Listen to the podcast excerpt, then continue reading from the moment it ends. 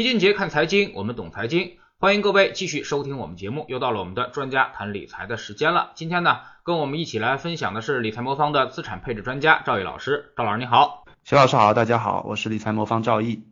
嗯，今天我们来聊聊周期股的一个话题啊。那么最近一段时间呢，这个市场中就是出现了一个眉飞色舞的行情啊。那么周期股最近几个月其实一直涨幅是比较大的啊，特别是像煤炭、像有色啊这些行业啊。赵老师能不能给我们大家解读一下啊？为什么周期股最近一段时间表现这么好呢？这种繁荣又能持续多久？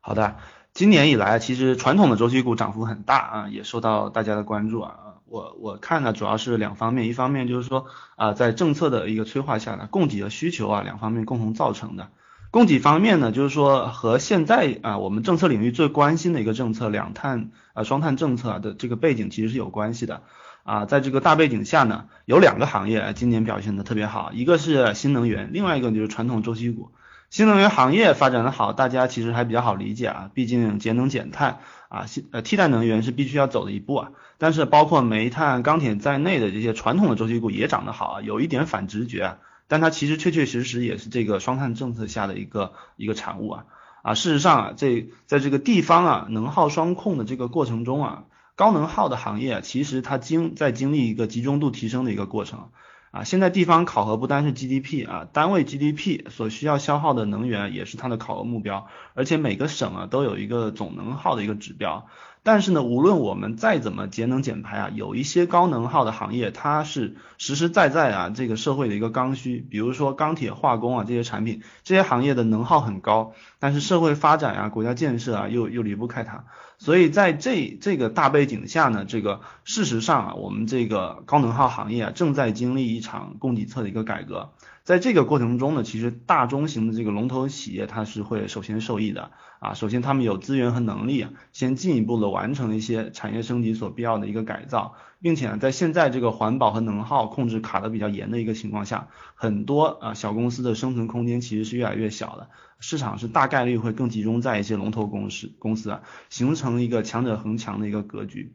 今年很多省份呢，其实都出现了这个能耗指标不够用的一个情况。啊，今年八月十六号，发改委就发布了一个这个今年上半年各省市完成双控目标这个完成情况的一个通报。啊，事实上，今年上半年有九个省啊，呃的能耗啊是不降反升的啊，成为了一级的预警。所以在这种情况下呢，其实很多个省市呢也被亮起了红灯，因此也就加大了对高能耗这个行业的一个限产的一个行为。啊，这个结果就造成了这个行业啊有一些供不应求的一个情况，也使得这些产业的盈利能力呢得到一个明显的提升。所以高能耗这些产业啊，现在呢反而变成了一个牌照生意，它的商业模式快速的优化，主要是由于它这个垄断利润开始产生了。所以今年很多高能耗的行业累积了比较大的涨幅，也有这方面的一个原因。啊，这个是供给方面的一个原因。另外一方需求方面呢，其实也起到了一点啊推波助澜的一个作用啊。今年中国疫情的控制很好啊，大部分的这个省份呢生产。啊，都已经恢复了啊！国际的这个很多订单呢，其实也都回流到一个中国。我们国家目前有一些零星的疫情啊，但是大家可以明显的感觉到，这些疫情都被很好的控制在一些局部地区，全国大部分地区其实是不怎么受影响的。另外一方面呢，境外的需求在持续的复苏啊，在美国这个货币政策、财政政策来双宽松的一个情况下啊，美国的居民和企业部门对商品和服务的需求其实是比较旺盛的。啊，我们国家今年啊以来出口的增速已经连续八个月保持在百分之二十以上，啊，这个指标是过去十年来啊一个同比最高的一个水平，啊，与此同时，钢铁、水泥、有色金属啊、化工啊这些需求也都呈现一个复苏，所以无论是内需还是外需啊，整体的需求都是非常强劲的，所以供需两方面啊共同造成了今年一些周期性的行业表现比较好的原因。那现在大家可能比较关心的就是说这个周期股的行情能不能持续啊？啊，回答这个问题呢，我们就是也想回顾一下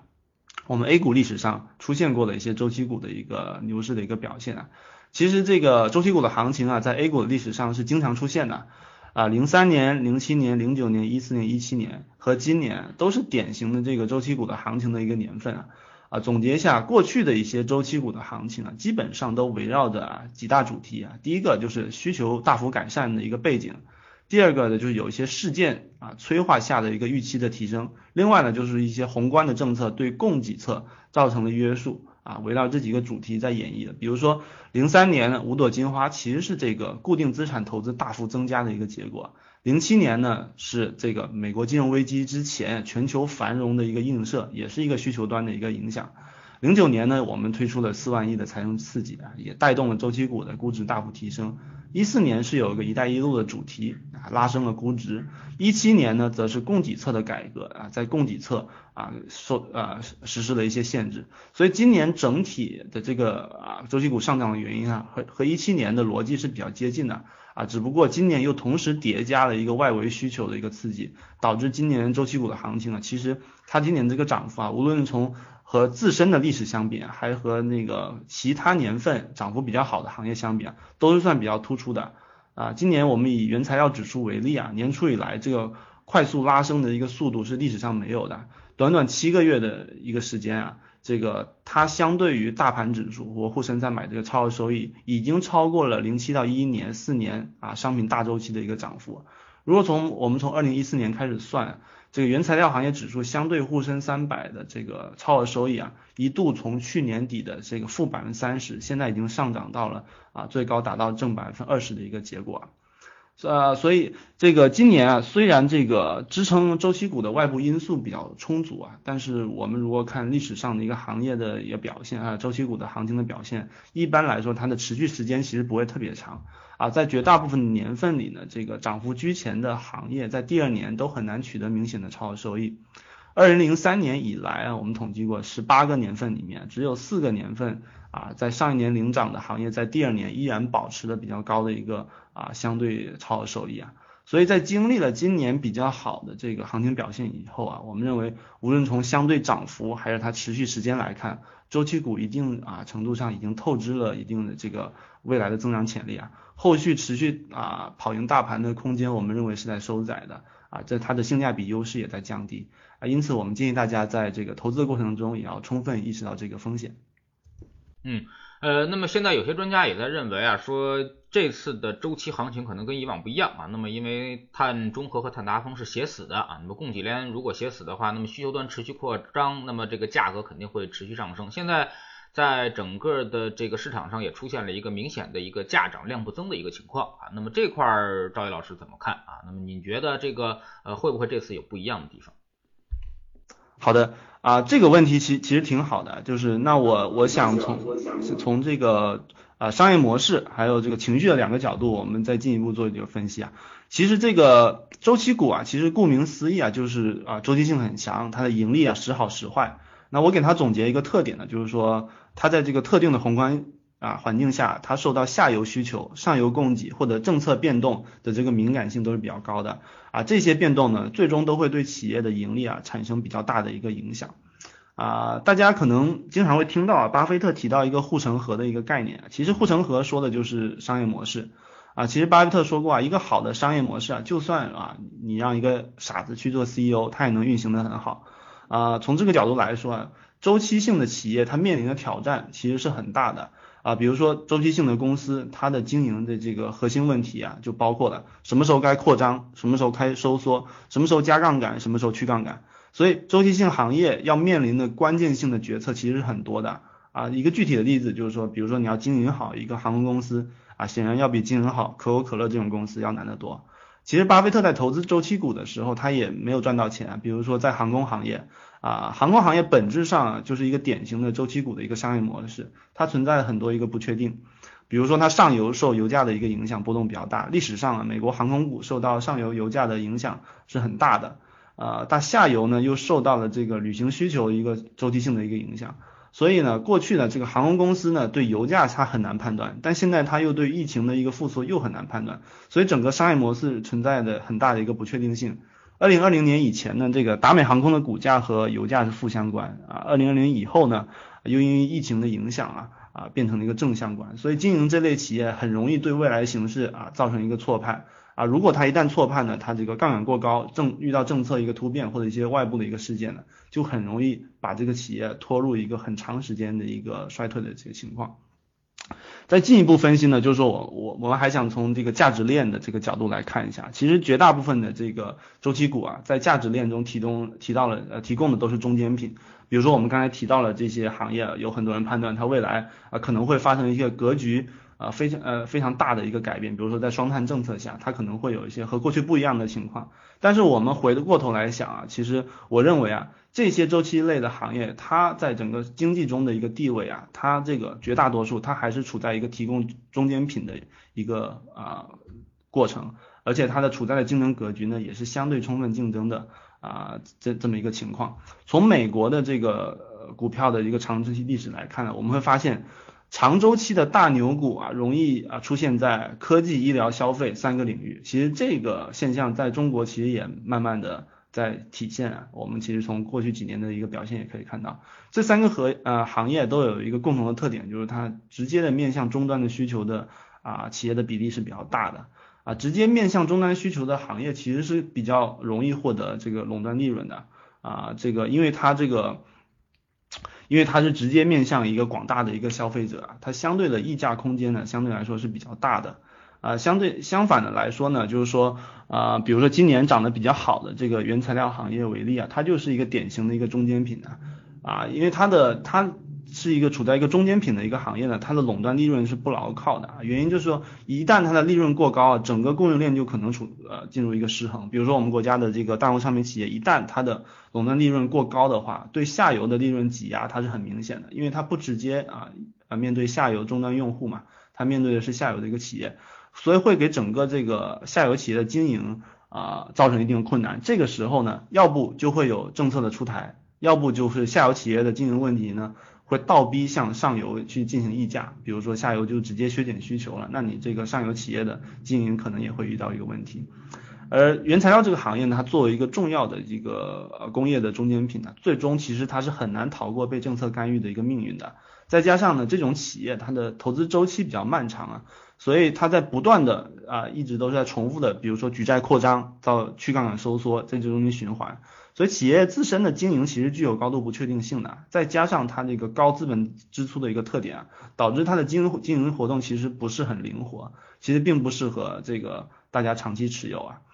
那这啊，这个就是我一个基本的观点啊，就是说这个这次我觉得也不会出现特别大的一个区别啊，因为这个周期股的，我们特别说中间啊产品原材料这些啊产品的这个行业，它处在一个行业和供应链的地位啊，决定了它的呃，我认为是长期不会获得特别大的一个垄断利润的。啊，这个是一个基本面的一个情况啊，但是在这个周期股的投资中呢，其实还有另外一方面的因素，其实也起到一个很很大的一个作用啊，就是其实就是情绪面的因因素也也影响很大。啊，比如说我们最近啊，我们或者说过去呀，经常会听到，比如说戴维斯双击或者戴维斯双杀的这么一个概念，其实是在周期股投资中啊非常常用的一个概念，经常啊被用来判断这个周期股的一个投资价值啊。啊，曾经这个我就听过一个基金基金经理讲过一个他的一个投资逻辑啊，他讲的是一个工业机械企业的一个投资逻辑啊，啊，他是说这个机械啊，它都有一个使用的一个寿命嘛，啊，它自然就会产生了一个更新换代的一个周期的一个需求，比如说某一个产品呢，在推出了时点啊，一旦确定的情况下呢，那你其实你是可以大概率的确定啊，未来几年会有一次集中的一个更新换代的一个需求，所以这样通过这样的方式呢，其实。我们是可以预测的，就是某些这种机械生产企业在未来某些年年份，它的业绩数据会比较好，这个就是一个典型的一个周期啊周期性的一个现象。但是从这个原因来看呢，我们都可以知道，这个业绩数据最终是会回落的啊。但是呢，因为很呃很多分析师啊或者投资经理会利用这种业绩数据啊来炒作某一个股票，它的逻辑呢就是啊业绩反弹。但是在这样的一个逻辑下呢，他在偷换一个概念啊，把这个呃单期的这个盈利增长呢啊，把它做一个线性外推，这也就是我们看到的所谓的戴维斯双击的一个效果啊，也就是说一它业绩回升了，第二方面呢，同时估值也被吹高或者拉高了。但是我们知道我们在给股票做估值的时候，其实应该是啊要考虑企业的一个长期的业绩，也就是一个跨周期的一个业绩啊。啊，对于这种类型的企业来说啊，长期的业绩其实并没有呃特别大的改变，或者说它一个跨周期的业绩并没有特别大的改变，因为这种在这个盈利的这个周期性啊，导致它最终一定是会啊均值回归的。所以在一个合理的一个长周期的一个预期的一个情况下，这种业绩数据啊，其实从理性的角度来说，它不但不应该产生戴维斯双击，反而应该在盈利上升的时候啊，适当的调低一点它的一个估值倍数啊。其实同样的道理也发生在其他周期性的股票上面，比如说券商，我们经常会发现啊，牛市来的时候，券商也会产生戴维斯双击，也就是说，券商的盈利上升，它的估值倍数还要上升。这个难道我们会预期说未来的啊股市都是维持在十年、二十年每年都是百分之三四三四十的大牛市吗？那显显然这个历史数据是不支持的，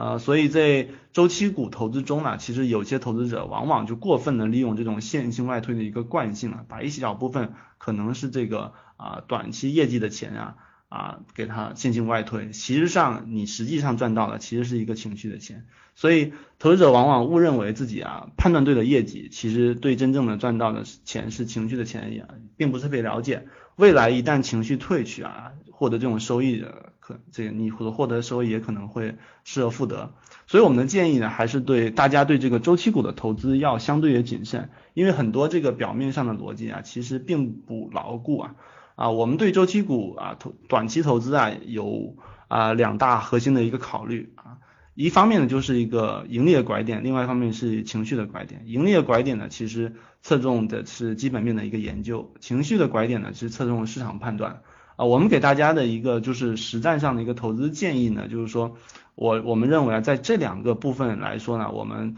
呃个人投资者相对于机构投资者这个劣势还是比较大的，比如说。在判断盈利上啊，就是我们认为机构还是有大量的一个研究团队深入调研的一个优势。在判断情绪的观点上呢，我们认为机构它也有信息传播的一个优势。比如说某些知名的基金啊，一旦它判断了企业啊业绩出现拐点，它重仓买入以后啊，投资者可以在季报中看到它的一个重仓持股啊。这时候啊，媒体可能会报道啊。帮助这个信息更快的传播啊，它帮助它产生一个自我自我实现的一个效果。所以无论从基本面还是从情绪面，我我们觉得这个普通投资者很难在第一时间啊就参与到这个周期股的投资中啊，而且呢，资源越有限的投资者，其实他你在参与的链条中往往是越晚的，这接盘的可能性也往往是越大的。所以啊，其实我们是不太鼓励说普通投资者参与到这种强研究需求的股票投资当中的。因为大家在博弈过程中很难产生优势，而周期股投资呢，我们认为是典型的是需要一个强研究支持的一个投资品种，所以大家在判断自己所处的这个位置的时候，我们认为还是要有一个充分客观的一个认识啊，这一类股票我们希望大家是尽量通过一科学的一个投资方法，或者二呢更多的借啊借助机构的力量，可能会更合适一点。这些收集股呢，最近一段时间涨的是比较好的啊。那么这段时间，呃，我们有没有些要注意的？比如说，有些人已经买进去了，要怎么止盈出来呢？赵毅老师有没有这些这个想法或者一些建议？好的，呃，周期股的这些投资呢，我我认为啊，你看现在从估值来看，或者它过去的涨幅啊，还有已经上涨持续的时间来看，都接近了一个嗯，已经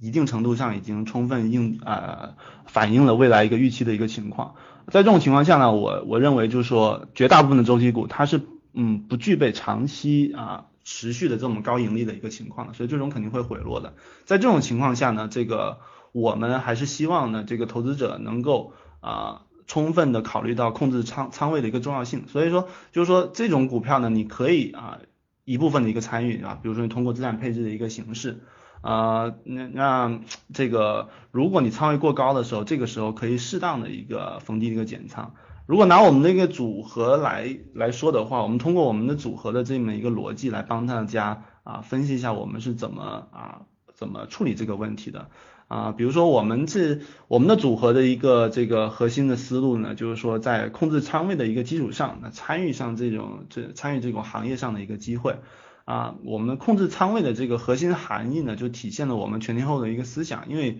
我们整体上是对市场还是比较敬畏的，就是我们一个核心理念呢，就是我们认为我们永远无法完全掌握市场的一个全部信息。啊，毕竟历史上也充分证明了啊市场是一个持续给投资者一些意料之外结果的一个地方，所以我们啊永远需要对一些意外做好一个准备，就像巴菲特在金融危机的时候，他的回撤也会达到百分之五十一样。啊，我们不能假装我们可以精准的啊逃顶抄底啊，但是我们可以通过均衡的配置啊，最大限度的降低一些啊意外时刻对我们的一个影响啊，就像这个周期股啊，现在我们很难给它准确的判断现在是一个顶部或者底部，但是我们从啊考虑极端啊风险的一个角度来看的话，我们认为啊现在这个时刻对周期股进行一个均衡合理的一个配置是合理的。啊，那我们是如何参与这个周期股的一个投资呢？就是说，我们的参与手段主要是通过这个基金优选来实现的。就是说，我们这个选择基金的原则啊，是一个啊稳定要战胜某个指数的一个原则。比如说我们的沪深三百或者创业板指数，那要稳定战胜这个指数呢，就需要不断的寻找啊，在这个阶段表现好、比较好的一个基金。啊，所以在一定呃的一个规则下呢，我们有一些基金进出的一个规则，我们可以在控制风险的情况下呢，参与到这种啊轮动的行情中来。一方面呢，就是说通过基金的形式呢，我们可以啊比通过个股更分散、更安全的参与到这个过程中。另外一方面呢，这个通过基金池的一个筛选呢，我们可以建立一定的一个入场和出场的一个规则。啊，毕竟这个周期股，我们认为其实并不适合特别长期的一个持有，所以如何制定它的一个退出策策略和如何它参与呢，是一样一样重要的。啊，事实上我们今年今年以来的这个大盘基金池和创业板基金池呢，相对指数也都创造了大概百分之十三左右一个超超额收益，基本上呢达到我们的一个预期。啊，我们也希望呢未来可以持续的为我们的投资者朋友呢创造呃更好的收益，还有这个投资体验。所以总体来说呢，我们认为现在这个阶段。通过资产配置的一个方式，然后通过一些啊设定一些进出的一个规则，来实现我们跟踪这个市场比较热火热的一个板块，我们觉得还是啊有一定意义和它的合理性在里面的。呃，那我想具体问问你们是如何实现这个这个包括周期股这些的超配的啊？那么是通过宽基指数，还是主动基金，还是通过这个行业基金？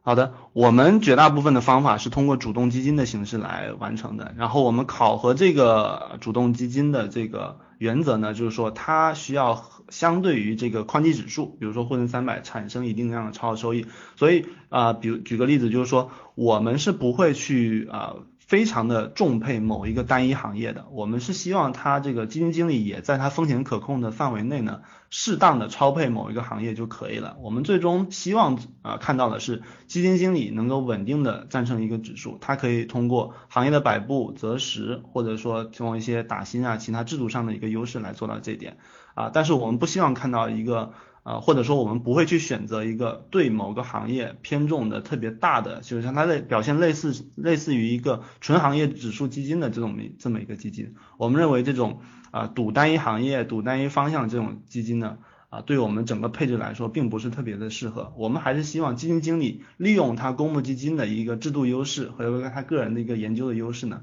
在风险可控的情况下，帮我们创造能够稳定战胜指指数的一个超额收益。你们现在对于周期的超配幅度有算过吗？大概在多少比例？啊，我们现在并没有一个具体的一个比例，原因是因为我们这个那配置的比例呢是融在了我们各个这个基金里面，而且呢就是说我们这个基金呢是每三个月三到四个月会进行一次轮换，所以我们的这个核心的逻辑呢是通过一个定量的算法。啊，试图在每一个啊小的周期里面，比如说我们这个今年上半年或者这个季度的一个小的周期里面，帮大家抓取到一个这个周期里面啊比较呃比较合适的一个或者说比较可能会表现得好的一个某一类的基金的一个风格啊，但是到下一个周期呢，我们可能又会通过调仓换成一个我们啊系统追踪到的一个啊下一次表现比较好的一个风格。啊，如果要大概估计的话，从我们今年的整个超额收益的情况来看的话，啊，我们认为我们这个目前的这个 A 股的股票基金里面，对于涨最近涨幅比较好或者今年以来涨幅比较好的这个行业的偏离还是有一定程度的，可能能够占到我们整个呃 A 股基金的这个。呃，大约百分之三十到四十的这么一个情况，就是今年的优势行业的一个配置。我们是从结果来倒推的，因为我们可能没办法完全掌握到这个基金经理他的全行业的啊一个具体的一个配置情况。但是我们从结果来看呢，我们认为我们今年的超额收益，刨掉一些公募基金的制度性优势以外呢，还是有一定程度啊，目前还是处在超配了今年表现比较好的这些行业的一个情况。嗯，您总是强调啊，说你们是一个全天候的一个策略啊。那么全天候策略呢，对于市场热点是一个什么关系呢？就是我们能不能通过全天候策略来把握住市场的热点呢？好的，全天候策略呢，把握市场热点呢，我们啊是是这个其实最主要的一个方式啊，包括我们之前讲的，是包括一个呃通过啊优选基金池的一个方式来做的啊。其实呢，我们整个全天候的策略呢，这个对市场的反应呢，其实我们新模型以来呢，我一直坚持的一个观点就是说，我我希望尽量的淡化大家对短期啊事件的一个过度反应。那一方面呢，就是说这个公募基金呢，其实并不适合特别频繁的一个交易，毕竟它有一些费用在那边。另外一方面呢，就是其实我们如果回头看啊，我们会发现我们的市场总是在各种各样的风险事件中啊波动向上的。它其实背后的一个底层的一个规律呢，还是经济发展和货币超发的一个规律啊。比如说我们走过了零八年的这个全球金融危机。啊，同时也走过了贸易战，走过了新冠疫情。其实很多时候市场总是会担心各种各样的啊，有各种各样的担心和恐慌。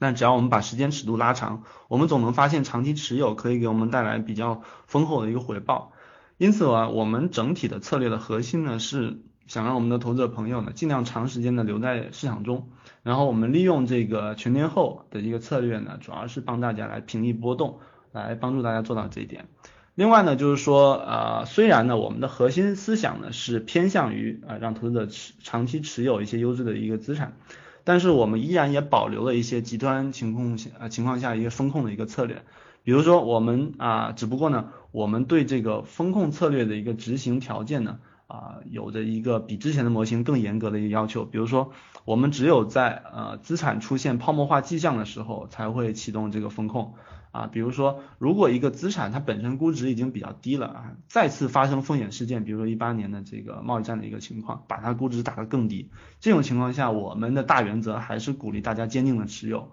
而不是启动风控啊，就是我通过我们实施这个更严格的这个风控的一个条件呢，希我们希望达到一个目的呢，也是说尽可能帮助我们投资者减少一些啊效率不高的一个操作，尽量比较长的时间留在市场里面。另外呢，就是说我们主动的操作还体现在一个这个全天候框架下的一个再平衡的一个操作啊，这个再平衡操作，也就是说我们在一个大类资产风险可控的一个情况下呢，会对涨得好的资产呢多卖一点，跌得多的资产呢多买一点。这个策略呢，我们经过一个长期的测算呢，其实是可以保证组合的一个呃风险平衡的情况下呢，也可以在各大类资产啊下跌的过程中呢逢低获取一些超额收益的。那最后呢，就是说啊，我们之前提到的，就是我们动态调整基金池呢，也是我们啊主动操作啊具体体现的一个很重要的一个部分，也是我们很重要的一个收益来源。所以总结来说呢，就是说我们的整个大的思路呢，是在这个均衡的大前提下，通过多种多样的手段呢，尽可能获取一些比较可靠的一个超额收益。啊，我们策略呢既有主动的地方啊，也有被动的地方啊，综合起来的目的呢，还是希望帮大家打造一个平衡舒适的一个投资体验。好，非常感谢赵毅老师今天做客我们节目啊，也是跟我们了解了一下啊最近市场中的这些周期的一些表现啊。那么其实我们以在老齐的节目里面已经多次提示周期的风险了啊，因为周期呢它来得快，去的可能时候更狠啊。那么二零零七年的时候，很多的这个周期产品，包括这个一些像铝业呀、一些铜啊，他们的周期产品，包括我们知道的这个石油啊，那么可能高高的在上面这个留下了一个很高的一个山峰啊。那么现在即使是十几年过去了，依然没有这个超过这个山峰，甚至有的呢依然是在跌了百分之九十以上啊。所以说这种周期产品啊，大家一定不要恋战啊。那么如果被周期产品套住的话，那可能会后面会跌的比较多啊，轻则腰斩，重则可能是百分之七八十可能都会跌去啊。